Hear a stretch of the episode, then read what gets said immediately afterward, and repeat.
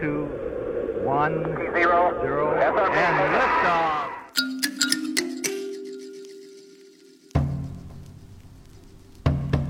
包罗万象，见微知著，抽丝剥茧，思路清奇，火花四射，妙语连珠。不以目视而以神域，了解故事派，擦亮大脑的奇妙旅程。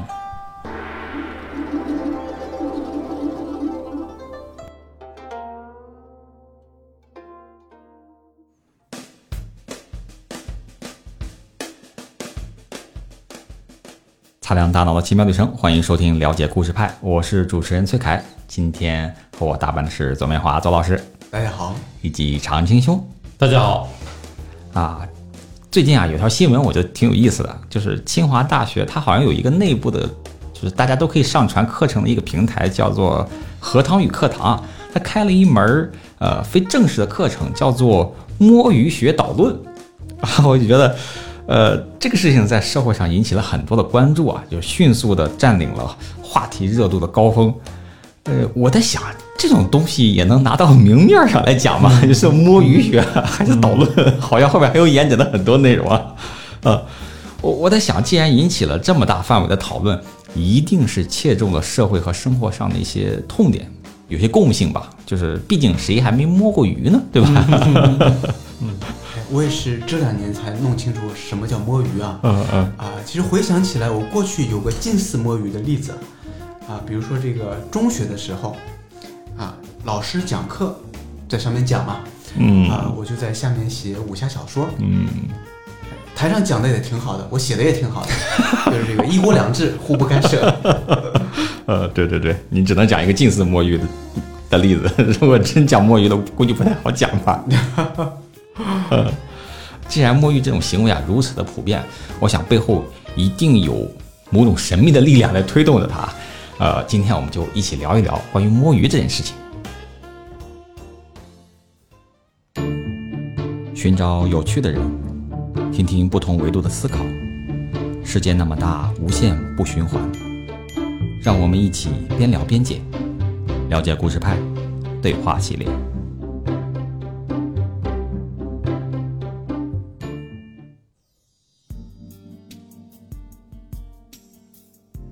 摸鱼的全称应该是浑水摸鱼，这还是三十六计当中的一计，嗯嗯嗯，第二十计，它的本意是说要制造混乱，趁敌人混乱的时候谋取胜利。嗯，那换成现代语境的话，就是趁着局面混乱，或者是呃你不被人注意的时候，捞取一些好处吧，嗯听上去很像揩油， 摸一把就走，是吧？ 这薅社会主义羊毛啊！哎，这让我想到一句话，叫做“水至清则无鱼”。嗯嗯哎，之所以能够摸到鱼呢，是因为水是浑的，啊，就是灰度太高、嗯嗯，啊，在这个公司管理中呢，有很多的灰色地带，就是可成可不成，可管可不管，哎，或者大家看不到呃的地方就吧，可做可不做吧，还有类似的。哎哎，有管理阴影在嗯嗯，啊，当然不能说是这个老老板浑哈， 啊，他只能说是制度问题，制度问题，呃员工摸鱼嘛，你嗯，其实本质上是老板有问题了啊。哎，对，就是这个，嗯，老板有进步的空间，不能说老板。这得看你是老板还是你是员 工。 呃，哎，所以一些高级的老板呢，他会把制度做得非常的透明，嗯比如说《原则》那本书的作者瑞达利欧，他在整个公司有倡导的就是信息透明化，嗯嗯包括呢，中国也有一位张一鸣啊，就是字节跳动的创始人嗯啊，他在公司管理中也是非常的透明的啊，每个人都能够很自由的去表达自己的观点。嗯，我还想到那个中国男子那个乒乓球队，啊、刘国梁教练在带的时候就很少全球的比赛。当然，我们中国的那个传承，乒乓球传承本来也很好，嗯但是刘国梁执教之后呢，就更上了一层楼。怎么说呢？在选拔这样，比如说乒乓球队员呢，谁参加奥运会？嗯，去参加国际大赛嘛。啊哎，对对对，直接直接就是央视直播 啊，谁打赢了谁去，就内部的水平其实比外部高多了吧？ 不用按下操作， 呃嗯，没有死角。没有死角。嗯，嗯，啊所以呢，就是说要解决员工摸鱼的问题，就是不是要管谁在摸而是我们把水搞清就可以了，没有鱼可摸了，嗯，就透明化，嗯嗯嗯。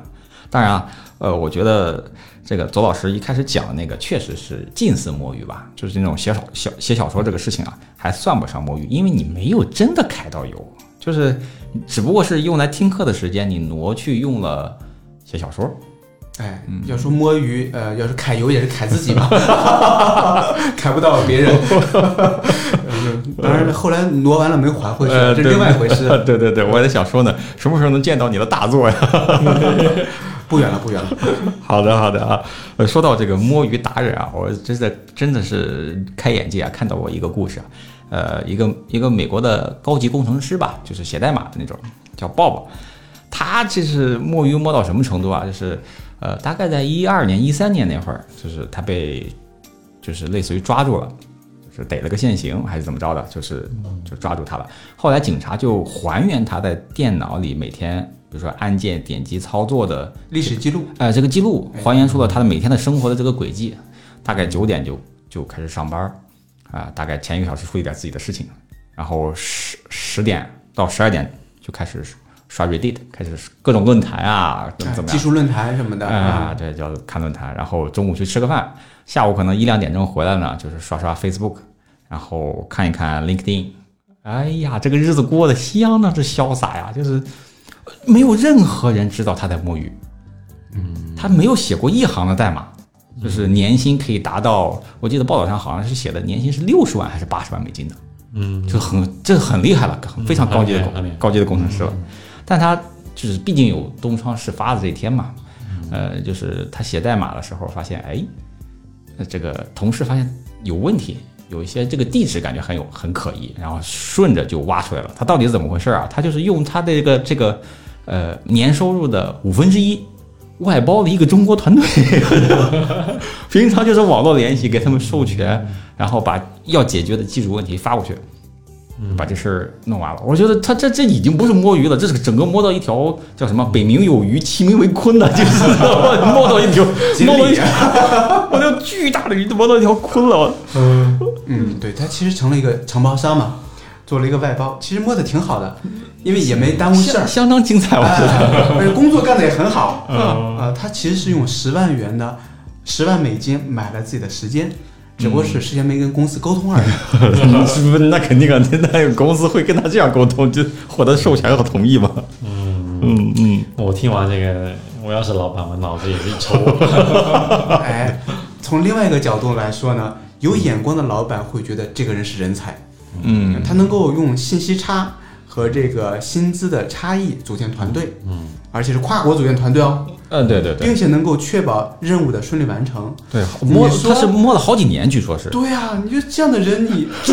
其实其实很难得的这换个个。角度看啊，就是我觉得说，比如说他是年薪是，比如说七十万，我再给他七十万，他可以拉一个十个团队，他就是绝对的是企业的算排得上名号的高管了。哎，他之所以被抓，他主要是他那个在呃这个外包的时候，他涉及一些密码、账号，还有嗯商业机密。嗯嗯嗯不然我觉得应该没事儿。啊，哎对，，是的，是的。所以后续呢，他如果把这个保密协议什么的跟团队签好啊，包括跟嗯公司呢也达成这个协议，哎对其实是没问题的。嗯事先事先沟通好就好了。哎啊，当然了，人家的目标可能就是想闲一点，我不想带那么大团队。呃无意中摸出个团队出来啊。嗯啊，话说回来啊，我看了那个清华课程的呃课程课件的截图，嗯我会发现呢，它右侧呢有一个视频是关于积极心理学的。哎，这个积极心理学的教授呢叫塞里格曼，他是创始人。嗯嗯啊，其实呢，在清华的那个彭凯平教授也对此做出了评论。他说，其实这个学生呢做的挺有意思的，嗯嗯它是一种调侃的方式，一种能够为大众接受的方式来推广积极心理学。嗯，哎，因为为什么呢？因为九九六呢，其实是一种消极的积 极哎。哎呦，我插一嘴啊，嗯在你们心理就搞心理的人看来，这种摸鱼是一种积极心理学，是吧？ 算是积极。 开摸鱼不是积极心理学，开一门摸鱼是导论，我觉得是一种积极心理学， 至少人人有幽默感。听完了这个之后，我想这种公司里但凡能设置那种心理热线的，全都掐断了。呃，怎么理解这个现象呢？其实要放在一个背景下理解哈。呃，九九六大家都知道，它其实是不合规的，呃，起码是违法的。嗯说说说到底，它是违法的嘛。违反劳动法。哎，他看，但是他看上去很积极啊，很热血，很励志，对吧？很激情啊、所以他是一种消极的积极，显得很努力，啊，显得在工作。那没办法，那员工怎么办，对吧？你面对这种啊、公司的九九六，所以大家就用一种，呃，这个叫。积极的消极来对抗这种消极的积极， 说的以后好贯口啊，操！真的，对这种你还记得刚才你说了什么吗？用积极的消极来对抗消极的积啊极，包括什么呢？包括表演式加班和多线程摸鱼，嗯 来来对付这种不人性也不够智慧的九九六甚至零零七。嗯嗯嗯，对，所以其它其实这个九九六其挺没智慧的，我觉得它是一种落后的工业时代的管理。嗯嗯哎，因为在工业时代呢，所谓的价值就是蕴藏在产品中的无差别的劳动时间。 这算是古典的经济理论解释的内容吗？哎，反正马克思说的， 我也不知道啊。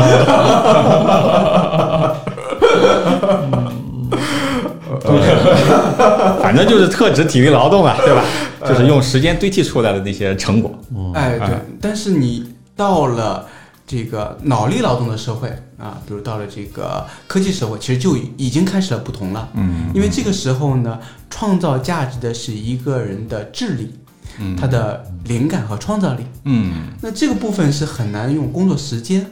来去界定的。嗯，没法衡量这个事情。哎，它不是你坐那儿，它就能够有灵感产生。对我们经常有这种感觉嘛，就是说站起来，哎，突然想到个什么，或者是很多伟大的发明或者想法，都是在洗澡的时候有的灵感嘛，就是对，有些时候是蹲下 去。这 这这，大家 大家有灵感的时候姿势都很怪异。我还我还认识一个朋友，他那个他是做基金的嘛，嗯然后他认识一家基金公司，旗下有很多只基金，嗯那他们那个公司的运营理念就是开会啊，然后大家的各自基金的负责人在一起聊。嗯他说很有意思的是呢，呃，同样一只股票呢，你会发现这家旗下这家基金公司旗下的各自基金呢，有的在买，有的在卖哦，啊，因为每一只基金对这股票的认识是不一样的。嗯它那个灵感啊呃估值和评估，嗯和它的内在的算法是不一样的。嗯那这个公司完全不管，都可以嗯啊，对对对对，哎啊，倒是很开放啊呃，业绩表现还很不错。嗯，我那我其实我倒是有点奇怪啊，像周老师说的，这是一种很原始和很落后的管理方式了。但是现在的很多这种企业的经营者、管理者，呃，其实都学了不少啊，很多的那种管理学啊、各种课程啊什么的，不不可能连这个都搞不清楚，怎么还会是这个样子呢？而且而且，愈演愈烈。哎，这个呢就是雇佣关系的内卷化，啊，它是一种时间的内卷嗯嗯啊、比如说啊，员工呢，有些员工会用摸鱼的方式来去对待工作，嗯嗯，那对于老板，老板来说，他觉得说，嗯，好，你那摸就鱼，那我那我就延长时间呗，我就延长时间吧， 你不仁，休怪我不义， 所以他就会造成一种员工一看这样，那我就更要加加倍的摸鱼了。我在对你，你也不给我加班费啊，那我加班的时间我就更多的摸鱼，嗯，所以造成了一种这个加班和摸鱼的叠加 态。 这是互相互相的不信任。哎，是的，是的，孔子就把它叫做呃君不君，臣不臣，父不父，子不子，嗯而且大家没有建立这样的信任基础。嗯，就是老板不相信这个员工在他的正常工作时间里会勤奋努力的工作，那员工也不相信说老板会依于我真正的劳动价值来赋予我合适的报酬哎，啊，就是大家互相的不信任，就是那就卷呗，就是这种。对对对，因为现在很多老板他都喜欢用奇技淫巧。比如说画饼和鸡汤 来管理员工，但现在员工也很聪明啊，你画一次饼可以，两次饼可以，三次饼，这个说不过去了吧？嗯对吧？这个饼一直吃不到，哎，所 以，所以老板呢，他需要先给出诚意，那员工呢才愿意将心比心。比如说华为做的就非常好，嗯啊，为什么华为在最艰难的时候，员工没有抛弃他？是因为华为它的老板创始人只占百分之一点五的股份，他是全员持股的，嗯嗯哎，所以员工是把华为当做自己的公司，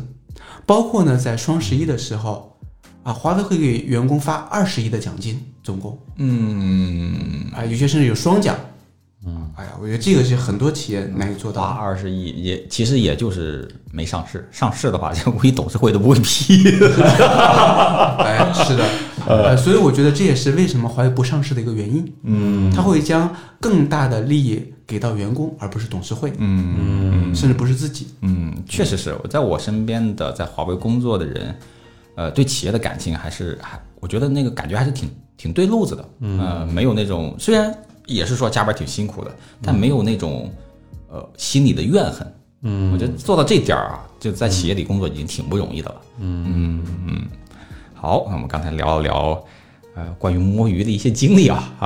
啊，我们还有更多的内容，稍后我们马上展开，稍事休息。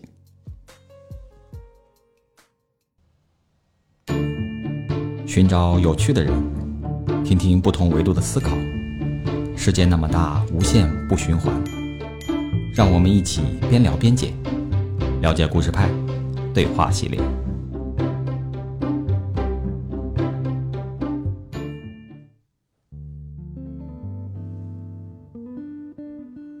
擦亮大脑的奇妙旅程，欢迎回到了解故事派。哎，前段时间呢，我无意中进了一个 APP，啊、这个 app 呢是中国版的 Clubhouse，啊，叫做篝火。 对，现在这种 Clubhouse 这个软件是非常的火啊， 回头大家有时间去去下面看一看啊。我们今天就在节目里不讲了。就是被马斯克带火的嘛。嗯，呃，里面呢有很多聊天室，我就看了聊天室的名儿，其中有个名儿呢挺有意思的，叫“我们过去摸过 的云这这是在这个热点出现之前是吧？”。啊，对，出现之前，嗯嗯，可见“摸鱼”这个词其实已经很普普遍了。嗯啊，那然后我就点进去嘛，我想听听大家在聊什么。 结果点进去呢，就被点到要上麦，让我分享过去摸鱼的经历。来真格的了是吧？哎，我想了想，说，哎，那也得表现一些一些诚意嘛，就分享了一段近似摸鱼的历史。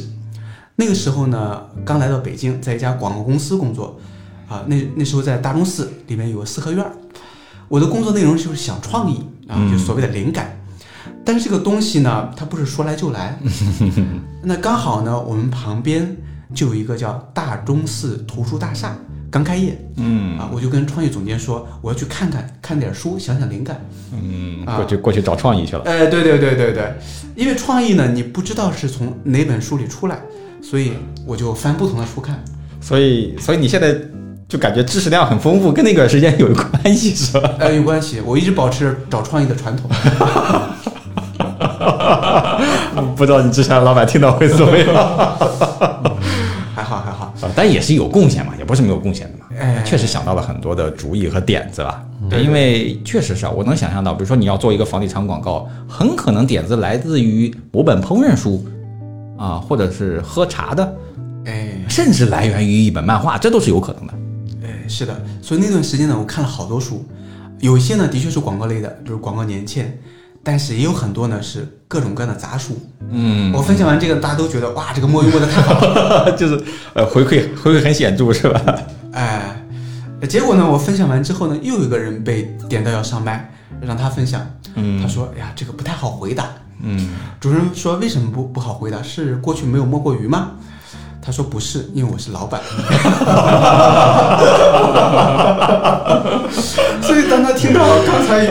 很多人说，呃，他们会拿着老板发的工资去摸鱼，他觉得心情很沉 重。呃听到了大家各式各样的摸鱼经历，哎，对对对，你看，老板和员工的视角他是不一样的。哎，我觉得老板有两种，那第一种他就觉得、哦我自己花钱买了员工的时间，嗯，所以当他发现员工摸鱼的时候呢，就会很失衡，嗯这是我花 的对，感觉钱啊这没花到点儿上去。没对没花到点上去。另一种老板呢，认为自己购买的是员工的能力和这些能力创造出来的结果，所以他一般不会介意这个员工摸不摸鱼，他更在意的是工作有没有完成，嗯工作完成了该干嘛干嘛去。嗯，最后呃一个项目完成了，呃可能花了一年的时间，但是确实也比如说带来了一百万的收益啊什么的哎，对那对 OK 嘛？ 对对对，我觉得第一种老板他觉得，我觉得他可能有点想的有点多 啊，就花钱买来生命，这有点自大啊。比如说我自己是这个做茶的，那我店里的工作人员，他如果工作时间想喝茶，那你说他喝一款茶，喝十款茶，到底一款茶在摸鱼还是十款茶在摸鱼？很难界定这个事情。哎，这一方面很难界定。另一方方面呢，其实我做茶多年就发现，现在再让我喝茶，没有特别的原因，我是不会去喝的。哎，这东西，哎，你哎呀，你因为常青兄是什哎么什么茶都喝过了，哎哦哦，所以我可以想见说，他们也在这个过程当中，谁现在还缺点东西呢？嗯，呃，一个员工如果能够积极的愿意去提升技能，更对茶还有很有情感，他还喜欢，还喜欢多喝。哎呦，我真的是，那就喝嘛。对我全力支持他。嗯，对，这边要补充一句啊，就是在茶店的店员呢，他的主要工作并不是喝茶哦，这只是他一部分工作。 呃，对，这也让我想到谷歌啊、其实谷歌在创业初期呢，有个很有名的政策叫做百分之二十时间。啊，也就是谷歌的工程师呢，可以自由使用百分之二十的工作时间来研究自己感兴趣的项目。嗯，即使这个项目跟公司业务一点关系都没有，哎，所以你喜想到什么好玩的项目，你都可以去试，哎，这真的就是鼓励员工摸鱼啊，嗯，带薪摸鱼，哎，有些员工就真的做出了很棒的东西，比如嗯说谷歌有个很火的应用，哎，Gmail，就是员工在这百分之二十的时间完成的。那的确，对于很多行业来说，尤其是智力型的行业，关键不在于员工在工作中花了多少时间，嗯而是他能在团队中发挥多大的价值。嗯，就是时长论和价值论。哎，他要实现价值的最大化，这才是关键。有很多先进的管理理念就很强调这一点哈，比如说有本书叫《敏捷革命》，它里面就有个故事。大家知道，像麦肯锡这样的管理咨询公司，工作强度是相当大的，嗯，而且工作时间也非常长，啊，他们有几十年加班的传统。 祖祖传的这个，对，而且每个人都是自愿的，一周就要工作七天，缺一天都不干啊、大家属于这种啊，嗯这已经成为他们光荣的文化啊。嗯，那结果呢，有位在咨询公司工作管理者呢，由于宗教信仰，嗯啊，他信天主教啊，所以呢，每周只能工作六天，啊，剩下一天要嗯呃礼拜，要去要去教堂。哎，要做礼拜。但他注意到一件事，虽然他的工作时间比较少，完成的工作量却比别人更多，而且呢，啊，他所说的别人全是那些每周工作七天的人。嗯于是呢，他决定尝试每周只工作五天。嗯，结果发现自己做的事变得更多了。嗯，哎，我觉得这个这算什么呀？这算给自己压缩压缩空间之后获得这种动力的迸发吗？我倒是读到了另一个信息，就是这位老板顶得住公司上下全体的压 力，坚持周日不上班去做礼拜。嗯本身他就不是一个物化的人，就会比较灵嗯动。这也可能是一种解释他这个，或者理解他为什么这么有效率哎工作的事情。这个这个我倒是有一点体会。我我以前上上学的时候，我是不上自习课，所有人上自习课，我是不上的，嗯，因为我觉得我无法忍受，因为班上人多嘛，五六十个人、六七十个人在一个教室里，哇，那味儿都熏死了，还学习呢，学啥学？对对我就对走了。，我高三的时候，我那个我我记得只有两个晚上读书到十一点，你平常都十点睡。我妈说人家都读到十二点，你干嘛十点睡？我说我要是十二点睡，我第二天就崩溃了。我 就是每个人的节奏不一样。嗯嗯当然，还有一种这个，我们看到这个加班，我我这个呃前些年我我这个我我我我一个认识的朋友，他是在香港的一个公司任职，然后他们说到一个呃现象就，嗯，我觉得非常意外的，他说下班之后啊，回家没事干，想到回家没事干，我就在公司下会儿班。嗯，其实听了这个哈，作为老板，一方面有可能会很开心哦，这工员工还主动愿意干点啥啊、嗯嗯，但是你可以想象啊，这员工他的生活这么无聊，他能干点啥？ 哎，这就是刚才所说的消极的积 极。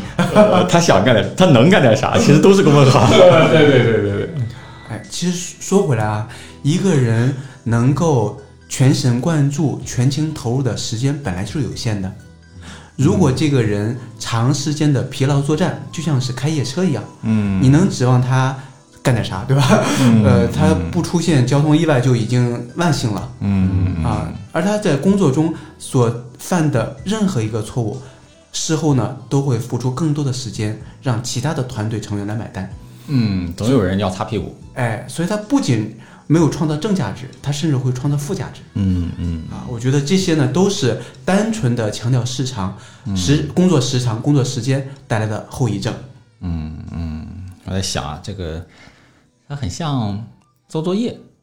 就是大家做作业时都会有这种感觉。比如说，我给你一周的时间完成这个作业。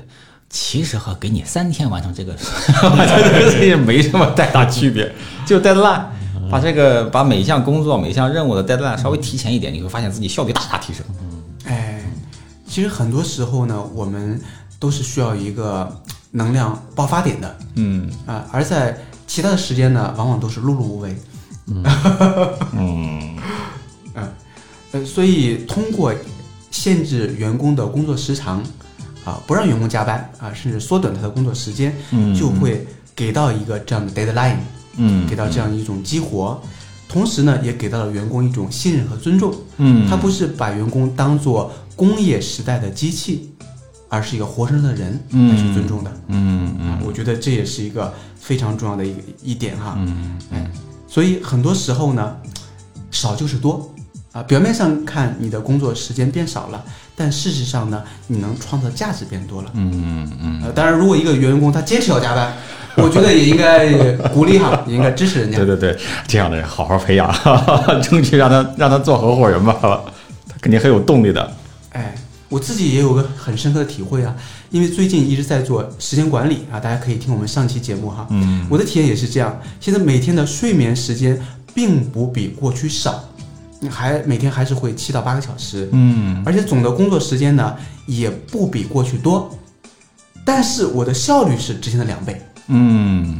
哎，所以真的不在于你花了多长时间，而是你有没有评估自己时间精力的投入，有没有找到最适合你的每天的工作节奏啊？什么样的节奏对你来说是最流畅的？嗯然后把那个好钢用在刀刃上。嗯，